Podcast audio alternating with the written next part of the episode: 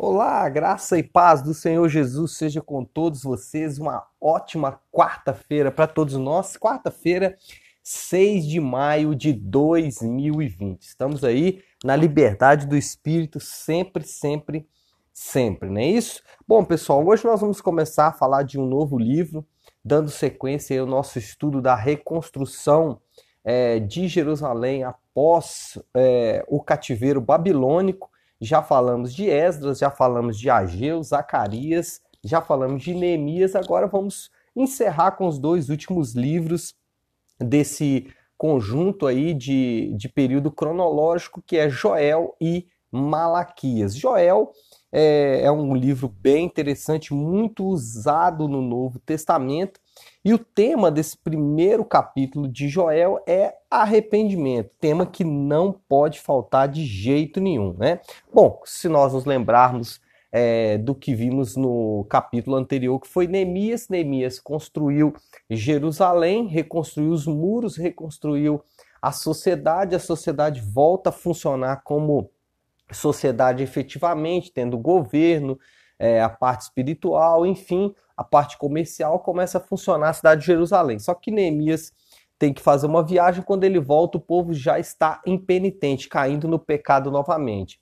E aí Neemias faz uma chamada de atenção. Para é, o interessante perceber que isso continua em Joel. E assim como Deus sempre fez, ele levanta os seus profetas para poder trazer essa palavra de arrependimento, para que o povo deixasse os seus pecados. E aqui é, em Joel capítulo 1 é muito interessante porque esse chamado ao arrependimento vem com uma praga, na verdade, duas pragas. Uma praga de insetos, né, de gafanhotos. Alguns dizem que esses gafanhotos, como ele narra quatro tipos de gafanhotos, são processos. Esses gafanhotos eles passavam por esse processo. Outros dizem que eram vários tipos de inseto que o nome gafanhoto é, para vários tipos de inseto. O que nós podemos entender aqui é que primeiro teve uma praga, uma grande praga que destruiu a economia daquele país. Além da praga dos gafanhotos, teve também uma seca. Aliado a isso, teve também essa seca. Ou seja, Deus mexendo com as estruturas da sociedade para chamar a atenção do povo ao arrependimento.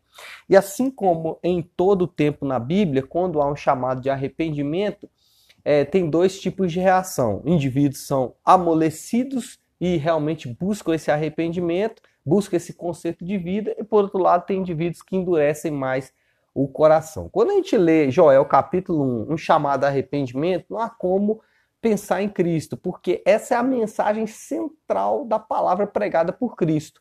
Cristo pregou duas coisas: fé e arrependimento. Fé que ele era o Cristo, aquele capaz de nos livrar dos pecados e arrependimento, que é mudança de vida a partir desta realidade. Então, não há como fugir dessa ligação entre Joel e Cristo. Interessante também que no Novo Testamento, o livro de Joel é extremamente usado. Agora, como que nós podemos aplicar esse primeiro capítulo de Joel, que é a narrativa dessas duas pragas, tanto do gafanhoto como da seca, e, a, e a, o tema central é arrependimento para o nosso trabalho ministerial, para a liderança. Bom, o que, que os líderes aqui em Joel fizeram? Capítulo 1, versículo 13 e 14.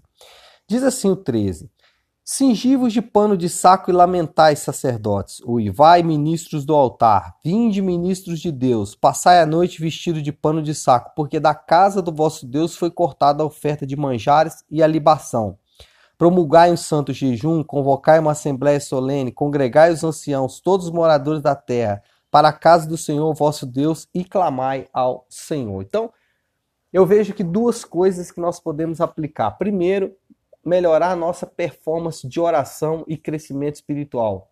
O versículo 13 fala isso: cingir de pano de saco, lamentar, uivar, etc, etc, etc. Primeira coisa, a nossa performance na, no crescimento espiritual ele é pífio. Oramos pouco, lemos pouco a Bíblia, lemos pouco livros, livros, ou seja, crescemos pouco espiritualmente e não temos tempo com Deus. Então a primeira coisa que aqueles homens fizeram foi ter mais tempo de busca ao Senhor. Um líder que não ora, que não busca ao Senhor, ele está fadado ao fracasso, está fadado a não é, conseguir uh, ter uma boa performance no seu ministério. Seu ministério certamente vai fracassar. E, em segundo lugar, o versículo 14 vai falar de promulgar um jejum, convocar a assembleia, congregar os anciãos, falando realmente de uma ação. Oração precisa produzir ação, ação correspondente àquilo que você orou. Então, uh, o líder ele precisa orar, buscar o Senhor e agir de acordo com aquilo que ele está buscando em Deus corrigir as suas falhas, corrigir os seus erros, corrigir a sua ação ministerial e refazer a sua ação ministerial. Portanto, duas aplicações aqui do capítulo 1 de Joel para a liderança. Foi exatamente o que os líderes fizeram. Oraram, buscaram o Senhor, melhoraram a sua performance espiritual e melhoraram a sua performance de ação. Dentro da, do nosso trabalho, efetivamente, o que, que nós podemos fazer?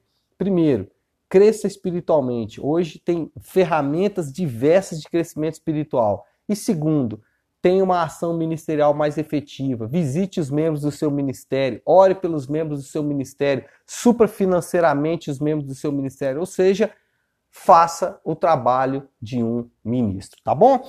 Que Deus te abençoe aí, uma ótima quarta-feira para todos nós e fiquem com Deus.